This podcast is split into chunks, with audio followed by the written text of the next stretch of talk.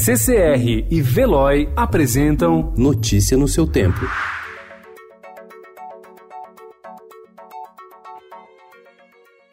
Olá, sejam bem-vindos. Hoje é segunda-feira, 20 de janeiro de 2020. Eu sou Gustavo Toledo e ao meu lado, Adriana Simino. E estes são os principais destaques do jornal O Estado de São Paulo.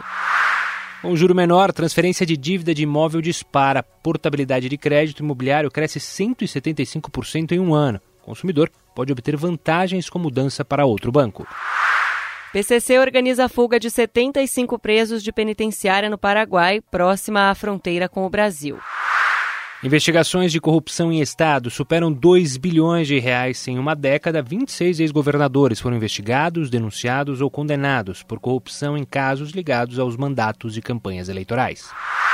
São Paulo amplia a utilização de planta medicinal. O fornecimento de fitoterápicos na capital cresceu 662% em quatro anos e chegou a 6,7 milhões de medicamentos que tratam de climatério a gastrite.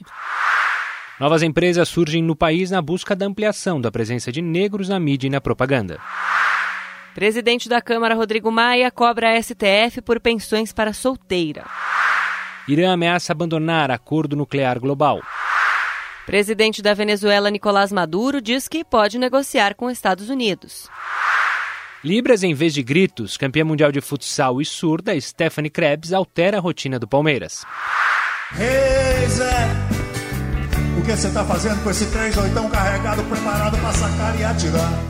Rei hey Joe vira Rei hey Zé. Na regravação do clássico de Hendrix, Zé Geraldo impede Joe de matar a mulher. Notícia no seu tempo. Oferecimento CCR e Veloy.